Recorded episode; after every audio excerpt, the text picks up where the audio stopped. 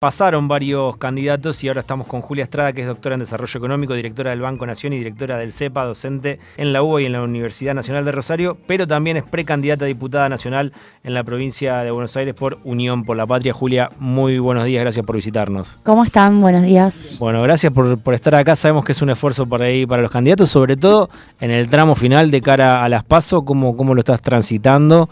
¿Cómo estás de, de horas de sueño? Eh, de, de relax y demás. Te digo que la, antes que responda, de todas las personas que vinieron es la que mejor, o sea, te vemos muy bien. Sí, esto, ok, gracias. Muy bien. Vimos un Agustín Rossi muy cansado, pero bueno, había pero terminado muy tarde. Hay diferencias, chicos. Gracias por la comparación, pero no soy candidata a vicepresidenta. Igual. Es verdad. Este, bueno, a ver, eh, mi campaña, eh, por suerte la armé, la armé bien porque me subí al auto desde el cierre de listas hasta la semana pasada. Mm y ahora me bajé del auto. O sea, me subí al auto en provincia de Buenos Aires. En el, en, el, en el, territorio. 20, ayer hice el Excel, 27 distritos. Primero me dio 28 porque conté uno o dos veces. Me dio 27 distritos. Desde, bueno, segunda sección electoral, cuarta sección electoral, todo lo que es el norte de la provincia. Llegué hasta Villegas, que terminé, que es el oeste, noroeste de la provincia, la punta que limita con La Pampa. Hice, obviamente, la sexta sección electoral, Bahía Blanca, Coronel Suárez, Pigüé fui a Saliqueló con el gasoducto, después hicimos eh, obviamente la séptima, Azul, la Barría, la, la, segunda, Colón, San Nicolás, zona núcleo de la Pampa Húmeda, obviamente la primera, la tercera. ¿Todo en auto? Todo en auto. Fuimos encontrándole la vuelta, incluso se han sumado bandas distintas de compañeros a cada viaje porque cada viaje era una cosa muy diferente y dormíamos en el, o sea, dormíamos donde íbamos y después seguíamos a otro lado porque no tenía sentido volver. Pero lo que sí rescato de esa recorrida es que fui a hablar de economía a todos lados. Mm. Y si uno te dice, bueno, vienen a explicarte el acuerdo con el fondo, vienen a hablar de la inflación, capaz que te parece un garrón, ¿no? Vos vivís en Pigüé y viene, viene Julia Estrada a hablar del fondo, no sé si te dan muchas ganas. Pero la verdad es que me pasó lo contrario.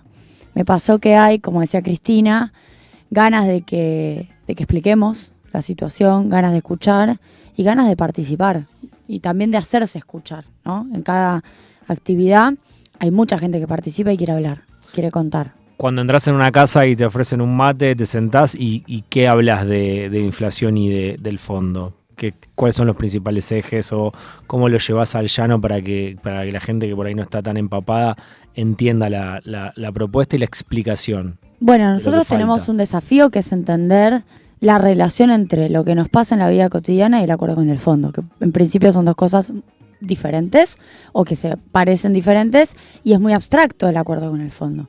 Y en segundo lugar, explicar qué fue lo negociado, porque me parece que no hay un nivel de conciencia, porque no lo hemos contado, no lo hemos no nos hemos hecho cargo de contarlo bien. Lo decía Massa el otro día con Rebord, el domingo, y me pareció una, buena, una buena reflexión. Nosotros tenemos un acuerdo de 45 mil millones que eh, se está en este momento el FMI repagando a sí mismo. ¿no? Son 10 revisiones hasta junio del 2024, en donde el FMI va desembolsando luego de que nosotros le pagamos y luego de que revisa. Por ende, es su propia plata la que se paga a sí mismo el acuerdo con Macri. En ese contexto pasan dos cosas. La deuda no se cancela, la deuda se empieza a pagar a partir del 2024.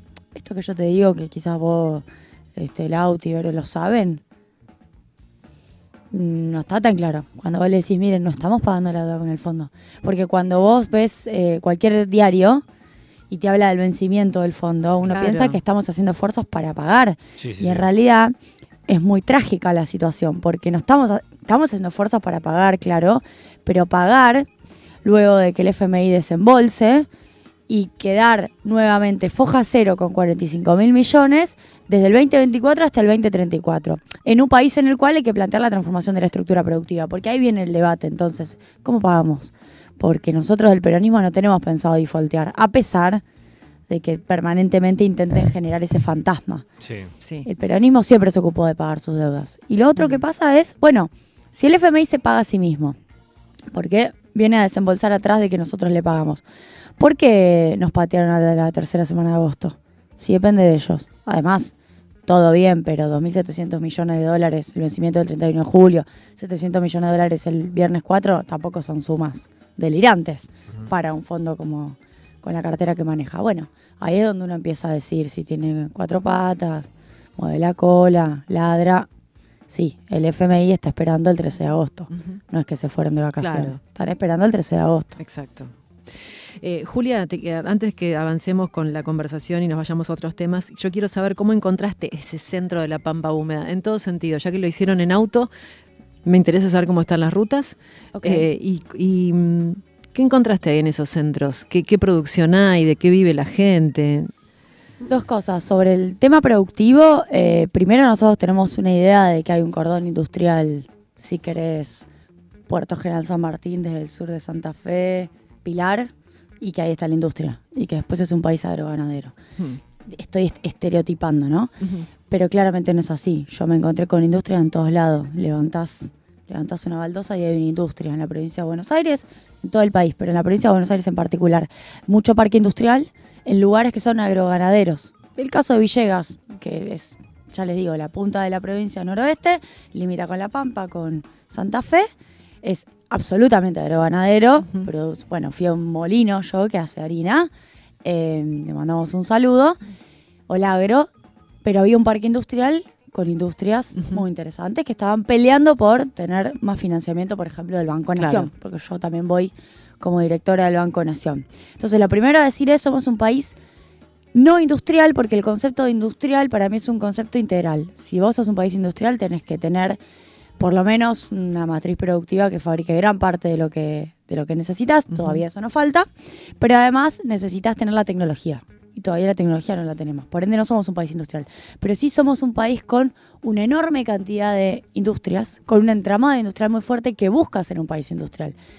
En lugares en donde vos te imaginas que solamente hay soja y vacas. Claro. Y eso sí me pareció muy fuerte. Y en relación a Axel Kicillof y a la provincia, bueno, veo mucho por ejemplo, en relación a las industrias, se ocupó de entregar escrituras en parques industriales. O sea, que lo parece una tontería, pero que los dueños para de que eso se pueda llevar adelante. Tengan la escritura, claro. permiten sacar un crédito y poner en garantía el inmueble, que no es menor, porque si vos no podés entregar una garantía hipotecaria, ya tu crédito arranca siendo muy chico, mm. porque no podés, tenés máquinas para prendar, tenés sola firma, pero necesitas poner en garantía el inmueble.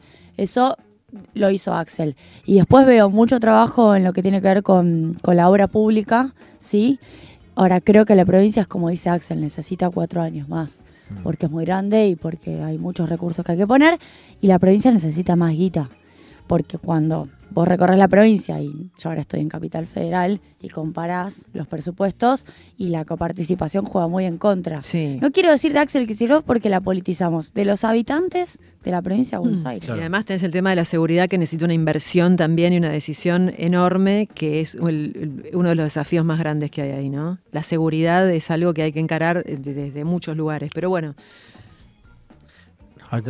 No me quiero ir de tema. ¿Qué pasa? ¿Andan mal los auriculares? El auricular Julia, pero ahora conseguimos otro. Eh, Julia, naciste en Rosario, te recibiste de Ciencias Políticas en la Universidad de Rosario, eh, maestría en Flaxo de Economía Política, doctorado de Desarrollo Económico en UNCI y eh, tu viejo fue un histórico dirigente sindical. ¿Qué recuerdo tenés eh, de el disparador o de lo que fue que a vos te motive eh, la política? Bueno, gracias por el recorrido que mencionaste. Em, yo siempre cuento, se lo conté el otro día a Gise Busaniche que vine acá, que para mí la primera vez que me tocó hablar de economía eh, fue en un contexto muy especial, no es que fui a dar una charla a la universidad o fui a hacer una conferencia en algún lado, o fui a la tele, porque la gente me conoce por Víctor Hugo. No es que la primera vez que hablé de economía fue en el diario de Víctor Hugo por C5N. La primera vez que me tocó fue a los 21 años con mi papá diciéndome, vamos a Sindar, a Sindar Villa Constitución, sur de Santa Fe, a explicar el tema del dólar. Yo 21 años, le decía, me parece que es un montón, porque es la fábrica, hay mucho ruido, no nos van a dar bola el delegado de fábrica toda la vida me decía, sí, sí, tranquila que te van a dar bola. Bueno, perfecto. Eh, y ahí fuimos y se armó una ronda gigante. Sindar tiene 2.000 trabajadores, fue un sector de la fábrica, ¿no? Se armó una ronda gigante y escuchando muy atentamente, haciendo preguntas. Muchas preguntas que en ese momento yo no tenía tantos elementos para responder, hoy sí. Em, y lo primero que dije es, bueno, acá hay una tarea. Obviamente era la tarea que mi papá hizo toda la vida, que es decidir la militancia fabril o la militancia en la fábrica como una forma de convencer gente, ¿no? En ese ¿Vos ahí ya tenías la, maestría o venías de, recibirte en eh, ciencias políticas? Estaba estudiando, porque estaba estudiando ya economía. Yo ya había arrancado economía ahí nomás, mm. cuando ya me recibía a los 21 ahí nomás y ya empecé a estudiar. Y, y me parece que hay una tarea que tiene que ver con esto que estamos contando ahora, explicarle al conjunto de la población con las herramientas más sencillas que uno pueda. Yo siempre digo que el momento de mayor síntesis o de mayor simplicidad en la explicación es el momento más complejo de lograr. A veces hay una interpretación equivocada de lo que significa simplificar. Simplificar bien hecho, también puede uno simplificar a grosso modo y decir, decir generalidades. Simplificar de una manera correcta es una elaboración que lleva años y que lleva mucho entrenamiento y que lleva eh, un nivel de precisión para que los demás te entiendan sin necesidad de transformar lo que estás diciendo. Entonces, ahí sí me parece que hay una tarea. Y particularmente en lo económico, en donde en Argentina tenemos desafíos concretos vinculados a la inflación, a la deuda, a lo salarial, creo que hay un, desafío muy claro. Así que para mí es, bueno, eh, un orgullo poder haber sido parte de, de los medios de comunicación sin, haberme, sin haberlo planeado, porque en realidad eh, a mí me gustaba la militancia política, hablar de economía, ir a la fábrica, obviamente muy ñoña, fui becaria del CONICET también, pero cuando Víctor Hugo me propone ir a la tele, hace 5N, yo también dudé mucho, al principio le dije que no porque tenía vergüenza, después me terminaron convenciendo, y finalmente lo que ocurrió es que eso que yo podía hacer en un lugar más reducido, lo pude hacer en un lugar, bueno, más masivo. Y lo que ocurrió es que funcionó. O sea, yo saco una conclusión muy concreta de mi experiencia por C5N, en donde estaba no dando la noticia sobre el dólar sencillamente, hablaba 10 minutos de corrido con una pantalla grande, contando varias cosas, dos o tres gráficos de barra, de líneas, cosas que quizás se ven en la universidad. Y yo saco una sola conclusión, funcionó en lugar de generar hastío, de que la gente dijera esto es un quilombo, no sé qué quiere decir esta piba, mi sensación, lo que yo recojo, incluso me pasa hoy, es, che, gracias, gracias, porque yo no, nunca estudié economía y entendí. Y eso me parece que es una tarea que, vale. Ahora, evidentemente ese momento con Víctor Hugo eh, marca un momento importante, el otro, el que contabas con tu viejo yendo a la fábrica, y más atrás, ¿qué es lo primero que te lleva a decir quiero estudiar eh, ciencias políticas? Bueno, en realidad eh, yo militaba en la secundaria y después milité ya en la universidad, tuve siempre militancia política y arranqué, eh, lo contaba el otro día con el cadete en gelatina, cortando rutas, la ruta 9, en el acceso a Rosario, cada 26 de junio por el asesinato de Maxi Costequi y Darío Santillán. Yo militaba en el Frente Popular Darío Santillán y para mí la herencia del 2001, siendo muy chica en el 2001, tenía 11, vos, Tauti, tenés más o menos. 17. Ah, bueno, será más grande. Yo tenía 11 en el 2001, pero para mí el 2001 fue un momento de quiebre. Siempre me quedé eh, muy atravesada por ese episodio de, los dos asesinatos y tenía una militancia muy concreta en relación a la justicia social con los movimientos populares. Hasta que, para mí Néstor no fue un quiebre, pero sí el quiebre fue Cristina. Cristina en el 2009, me acuerdo como si fuera hoy, eh, anunció un día eh, la UH. Y yo estaba con mis compañeros y les digo, che, esto de la UH es lo que nosotros estamos pidiendo. ¿Cómo es? La anunció por decreto además. Eh, por ende se, me empezaron a caer esas demandas de piqueteros. Nosotros cantábamos, piqueteros, carajo. Hmm. Saltábamos, todo.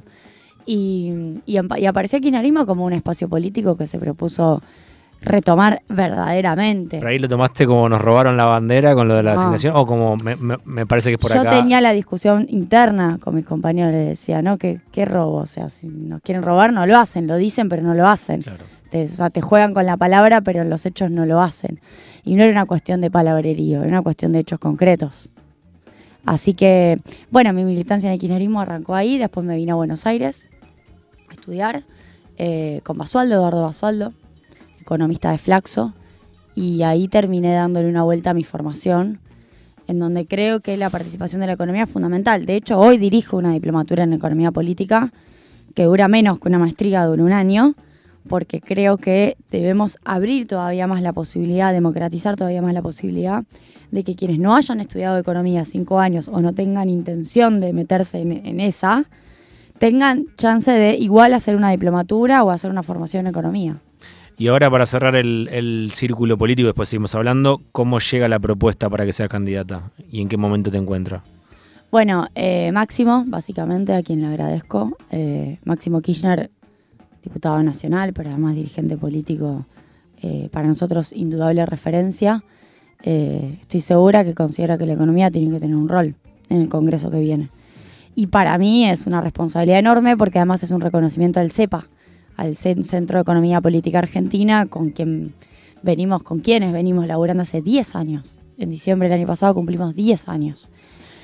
Y creo que fuimos un espacio de economistas, de profesionales, diría, no todos somos economistas, que logró, uno, sostenerse en el tiempo, siendo un centro militante sin recursos, y dos, instalar temas de agenda. Eh, es decir, instalar con informes temas de agenda. Hay muchos centros de economía que hablan de economía. Nosotros producimos informes, lo cual fue toda una decisión y es todo un dolor de cabeza producir un informe, ponerte de acuerdo el título que decís. No es una nota periodística firmada por uno, es un informe de un centro de economía. Sí, producen noticias y eh, son parte de noticias también, o sea, muchos artículos son siempre citados. Sí, y encontramos la vuelta para, creo que por mi experiencia en el periodismo, eso nos ayudó mucho, para eh, proveer a, la producción periodística de datos que nosotros sabemos que no se producen en otro lado y siempre con una mirada, siempre de la mirada de la defensa de los trabajadores. ¿Máximo es el que te comunica que vas a ser candidata o cómo llega el mensaje? No sé si se puede contar. Eh, sí, prefiero no revelar tantos detalles porque hace a una rosca muy, grande. Vos sabés que el cierre de listas es. Sí, sí, sí, sí, sí. Eh, cierre de listas. Debería haber una película que se llama Cierre de listas. En La Plata. Em, pero sí, eh, claramente hubo una decisión. Hubo mm. una decisión del espacio político, del kirchnerismo, de Máximo, de Cristina. de mi rol en particular, que ya arrancó antes esa decisión. Cuando a mí me nombran para el Banco Nación, también quiero citar a Sergio Palazzo, gran compañero militante que siempre está ahí aguantando los trapos.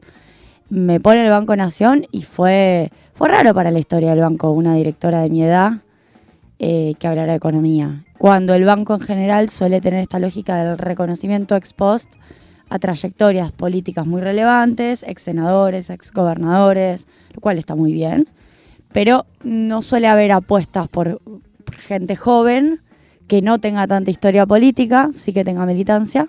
Eh, y sí, esa apuesta en realidad hoy se conecta con la Cámara de Diputados porque creo que siguen viendo ahí eh, la necesidad de aportar.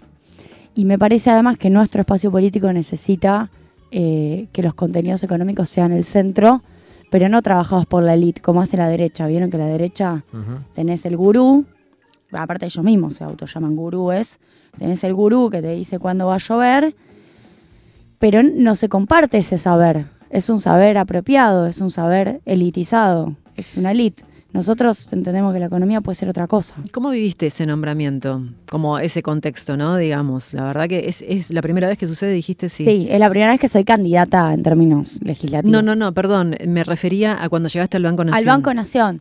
Ah, bueno, fue una sorpresa Me imagino muy difícil. No, claro, pero en el contexto, digo, esto que decías, que que, nos señalabas, claro, que siempre es el reconocimiento después, digo, que, aparezca alguien de, tu edad, mujer, digamos, por eso te pregunto cómo, cómo fue. Bueno, eh, en, principio, mucho agradecimiento porque uno no se imagina estar en esos lugares y siempre uno piensa que hay alguien mejor que uno. Y además es muy de mina eso, muy de, digo, para poner un poco de feminismo, condimentarlo como corresponde, nosotras en general solemos pensar que siempre hay alguien mejor, lo cual también es un trabajo que tenemos que hacer en el mundo del feminismo para ponernos en el lugar con firmeza. Pero por otro lado, yo sí creo que eh, le vino bien al Banco Nación tener esa diversificación. A mí me pasa, también por mi uso de redes sociales y porque tengo un conocimiento previo, que se enteran de las políticas del Banco Nación por mis redes. Entonces ahí también tenemos eh, al menos un llamado de atención respecto de cómo funcionan algunas instituciones y cómo hacer para que eh, se conecten un poco más con la gente. Eh, pero es básicamente eso. Y lo tomé también como un desafío de mujer, joven, mundo financiero. Esas tres combinaciones son como la interseccionalidad que nunca se da. Eh, en Pero general ¿cómo la pasaste? varones. Es lo que te estoy preguntando. ¿Eso ¿Cómo me estás preguntando? Sí, claro. Genial. Primero tuve a Hecker de presidente del banco, ahora la tengo a Silvina Batakis. Me encanta Silvina Batakis, es una mina muy, muy guerrera, muy peleadora. Y aprendí a, a discutir, porque la verdad que un banco con gente que la tiene tan clara durante tantos años haciendo política en el directorio es como que fuman bajo del agua, aprendes a discutir, a defender tus ideas. Me imagino. O sea que fue la previa del Congreso. Julia, eh, habló ayer Mauricio Macri, en, dio una entrevista en, en TN y en un momento dijo eh, el fondo eh, propició este cepo y ahora ya que está acá, dijo, eh, nos va a tener que ayudar. Dijo, ahora ya que, ya que está acá como si hubiese venido solo. Vamos a escucharlo y después haces un comentario. Los argentinos van a volver a confiar y también el mundo, después que los argentinos confíen, va a volver a confiar. Ahora, el- Y aparte el fondo, que propició este cepo asesino y todo este desastre, va a tener que también, si el programa que presentamos es suficientemente serio, ya que ya está acá, a decir, bueno, avalo esto. Y eso también nos va a ser un- una ayuda enorme frente a lo que viene. ¿Qué pensás cuando dice ahora que ya está acá como si hubiese venido mágicamente? Sí. eh, Además de lo que quieras agregar de lo que dijo. hay otra parte, hay otro corte, trataba de recordar, en donde dice que el fondo no, no No es malo, ya lo había dicho en otras oportunidades. Lo sí. dicho en otras Sí. oportunidades. Bueno, primero, marco teórico, digo, Sí. para poner lo que dijo Cristina. El FMI no vino solo, el FMI lo trajo Macri. El FMI tenía muchas ganas después del 2001 de limpiar esa imagen negativa que quedó sobre el fondo en Argentina y sobre el fondo en el mundo. Para el FMI volver a la Argentina fue un premio. Fue desembarcar en el cono sur, en un país en donde había hecho las cosas muy mal, porque desencadenó una crisis muy fuerte en Argentina, que además terminó con muertos en, Casa Rosada, en Plaza de Mayo, y vuelven por la puerta grande. Y los trae un presidente de la nación. Entonces, lo primero a decir es, ahí hubo una decisión. ¿Y para qué los trae eh, Macri? Bueno, mi mirada es porque Argentina tenía que ser transformada desde una mirada de disciplinamiento para la derecha, para el macrismo, y ese disciplinamiento se podía ejercer si venía el fondo a disciplinarnos como una fuerza lo suficientemente fuerte, valga la redundancia, para doblegar al peronismo. Porque el problema que ha tenido la derecha y el macrismo es que no pudo enfrentarse al poder político del peronismo y a la fuerza de los trabajadores organizados por el peronismo, entonces necesitaba un actor para hacerlo. El actor era el fondo. Es el fondo finalmente. Y por otro lado, bueno, es su mirada sobre el FMI. Dijo que vienen a ayudar a los países, a prestarles liquidez. El Fondo Monetario Internacional, nuevamente marco teórico, es un organismo integrado por países desarrollados, fundamentalmente, porque está integrado por muchos con cuota, pero la cuota más grande la tiene Estados Unidos, Alemania, Francia, Inglaterra, Japón, que en general tienden a sostener el status quo. No van a venir a transformar las relaciones de fuerza, no le van a decir a Argentina, dale, hace vos el- la batería de litio. No, van a intentar que el FMI, la OMC, la Organización Mundial del Comercio, todos los organismos multilaterales van a intentar que lo que está desarrollado siga siendo desarrollado y lo subdesarrollado siga teniendo el pie sobre la cabeza. Entonces, no hay una cuestión de bondad o maldad, yo no lo voy a adjetivar, es como cuando uno discute sobre las grandes Sí. empresas. A mí no me cabe la cuestión ética, no voy a ponerme en cátedra de moral. Lo que sí voy a decir es, hay intereses, hay intereses concretos y el FMI tiene el interés de que Argentina no salga del fondo, porque el Fondo Monetario Internacional es la garantía de tener control sobre la región, de tener poder sobre la región, de marcar un rumbo que es, no vas a dar el salto industrializador, no me interesa que hagas el gasoducto, May Macri lo discutía, eh, Sergio Massa fue muy claro, los tipos le dijeron, primer semestre 2023, no ejecutes la plata del gasoducto, dedícate a reducir el déficit fiscal como estaba previsto en la meta, y eso significa que si el gasoducto era para repagar la deuda y los tipos te dicen que esperes, tal vez no están tan interesados en que repagues, tal vez, tal vez están más interesados en que cumplas algunas metas y que te mantengas modosito, como diría Néstor. No les interesa que le paguen todo. Bueno, el sistema financiero hoy se basa en el roleo, en el rollover, en la posibilidad de refinanciar. Esa es la base del sistema financiero, no en la cancelación. Porque está todo bien con que los acreedores este, te presten plata y después vos se la tengas que devolver. Ahora, el negocio es prestar, no es no, pres- no es no prestar. El negocio es prestar. El Fondo Monetario Internacional supuestamente tiene esas tasas tan atractivas que ahora ya es más cuestionable porque la tasa de derechos especiales de giro está en 4, nos agregan por lo menos 4 puntos más, estamos en 8% de tasa en dólares con el fondo, pero supuestamente tiene tasas interesantes para poder desembarcar en los países y decirles, bueno, ahora hagan esto. Entonces, lo primero a decir con Macri es, hay, hay una mirada muy diferente entre Unión por la Patria y el jefe de la oposición, que es Macri, aún siendo cuestionado, quien quiere seguir siendo jefe de la oposición, que es Macri, respecto de eh, el principal endeudamiento que tiene Argentina, que es con el fondo. Para Macri no es ningún problema, para nosotros es una tragedia. Para Macri no hay ningún condicionamiento, para nosotros están todos los condicionamientos. Para Macri no hay que salir porque ya está acá. En todo caso hay que lidiar para que no aparezcan medidas negativas como el CEPA. Cuando yo digo eso, digo el control de cambios es una medida súper necesaria y lo más razonable que ha planteado el fondo en el gobierno de Macri, y para nosotros hay que salir del fondo. Pero ahí cuando dice, eh, ya que está acá, como si hubiese venido solo, o sea, sabemos lo que pasó. Sí, bueno, ahí tenemos un doble juego, porque Macri sabe que él lo trajo y, le encantaría poder, eh, para mí, eh, enorgullecerse y decir yo traje al fondo, pero también sabe que eso es algo que en la sociedad no se ve bien. Mm. Entonces está también condicionado por la opinión pública, por eso no dice, no dice yo lo traje. Mm. Eh, pero, pero para ellos el FMI es una gran ayuda.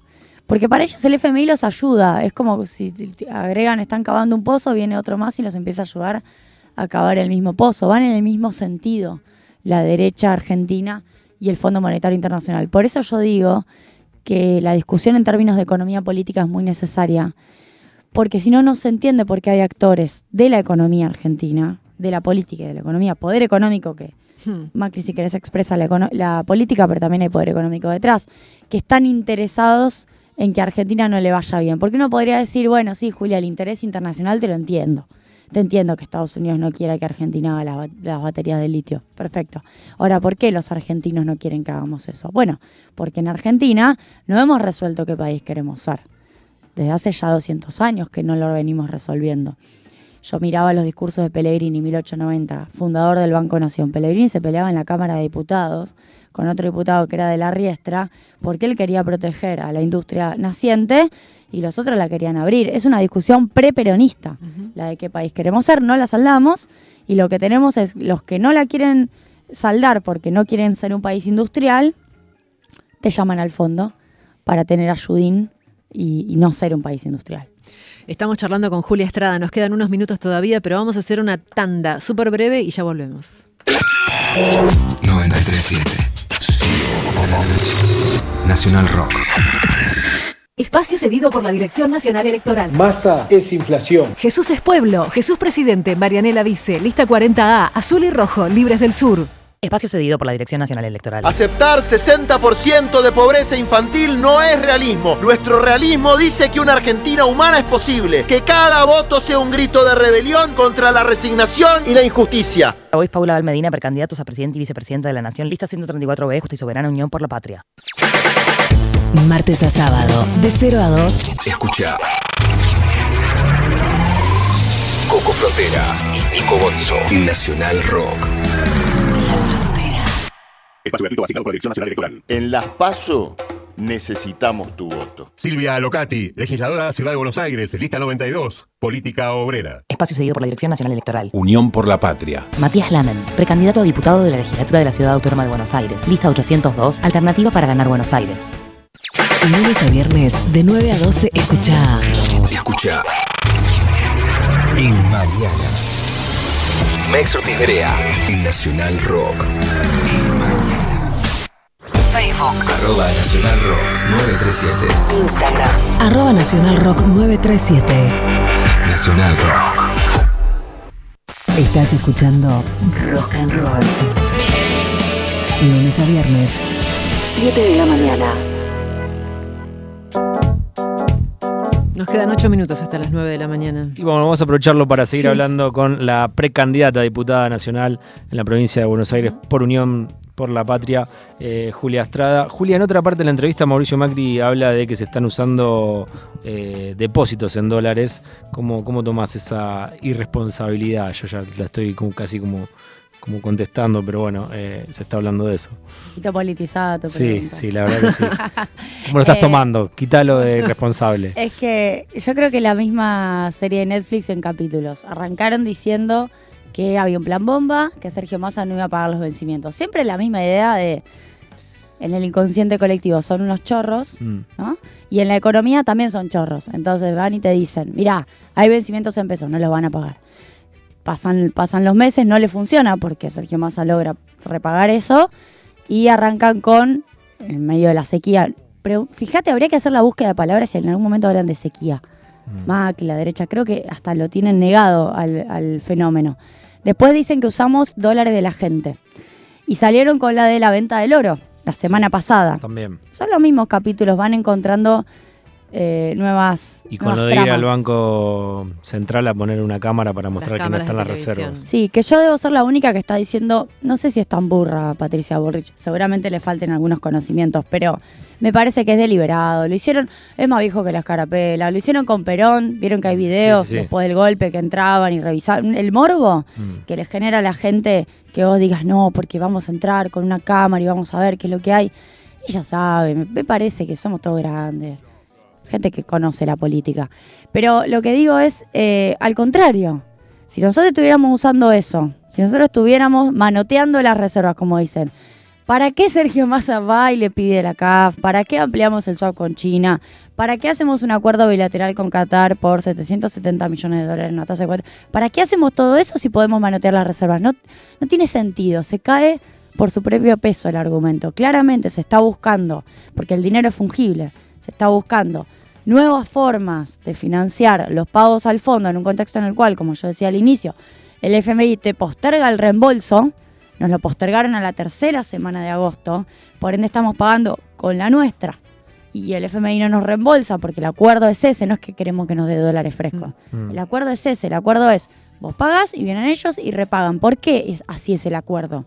Porque los vencimientos que planteó Macri en tres años consecutivos de 45 mil millones de dólares son insostenibles y como no los puede pagar la economía argentina y hasta, hasta el FMI se dio cuenta de que lo que firmaron es un desastre, lo reconoció en un documento, vienen y te dicen, no, bueno, tranquilos, vamos a pagar esos vencimientos, pero yo te voy a dar la plata para eso. Y después la parte que hay que, cuando a vos te toca pagar, lo haces en 10 años. Ese es el acuerdo. Entonces, no lo está cumpliendo el fondo, encontramos la manera de pagar igual con otras vías, con otros acreedores, utilizando el famoso multilateralismo. El primer swap con China es del año 2009.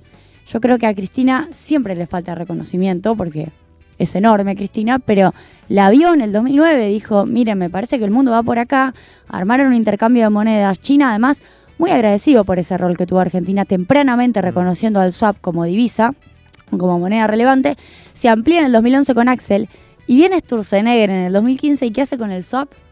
Lo vuelve a ampliar.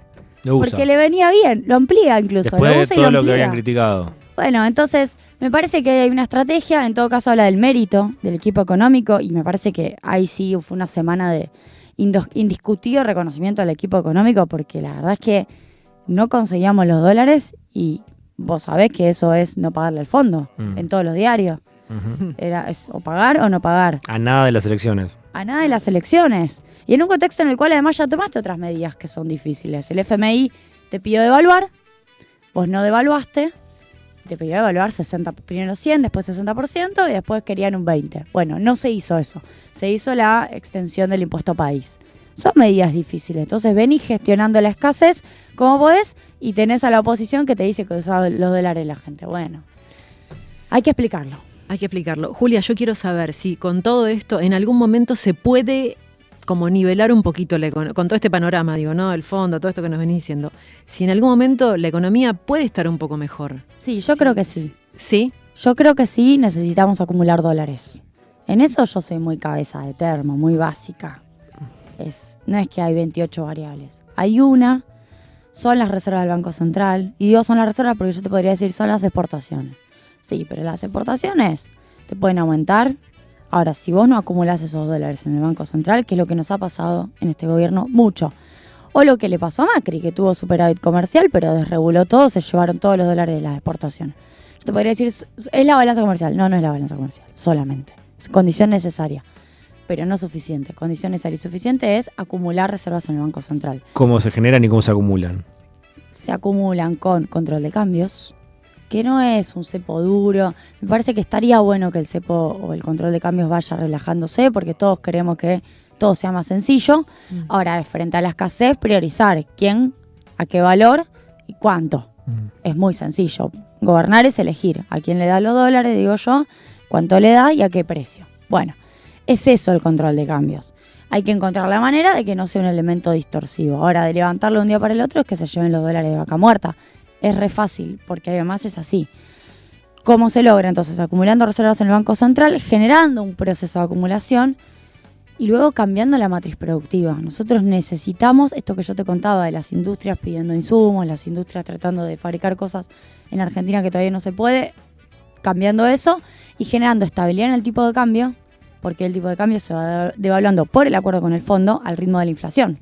Entonces vos no bajás la inflación de esa manera, la seguís alimentando, generando estabilidad en el tipo de cambio. ¿Qué más quieren los empresarios que eso?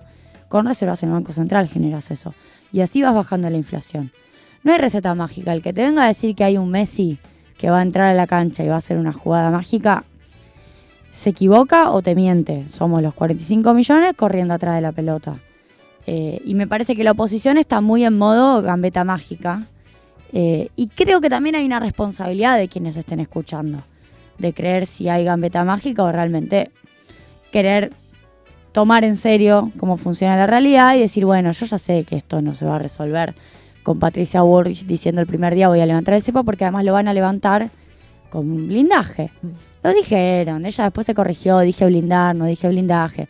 Todos sabemos que un blindaje es más dólares para levantar el cepo. La única forma es con dólares. Milei dijo lo mismo. Dijo, ya conseguí los dólares para dolarizar. Dolarizar es lo mismo. Es parecido, pero no cambia estructuralmente lo que estamos planteando. Es más dólares para que la economía funcione en dólares en todo caso. Eh, entonces me parece que nosotros tenemos ahí esa tarea de explicar. Creo que bajar la inflación es el punto en el cual es más difícil hacerse entender, es más difícil decirle... Ahora, me parece que hay un valor en decir la verdad. Hay un valor en no prometer boludeces. En no decir, como dice Patricia Bullrich o Macri, que le iban a bajar automáticamente. Nosotros necesitamos trabajar para bajar la inflación. Creo que se puede lograr. Estoy convencida que se puede lograr. Sí. Julia, muchísimas gracias por la visita.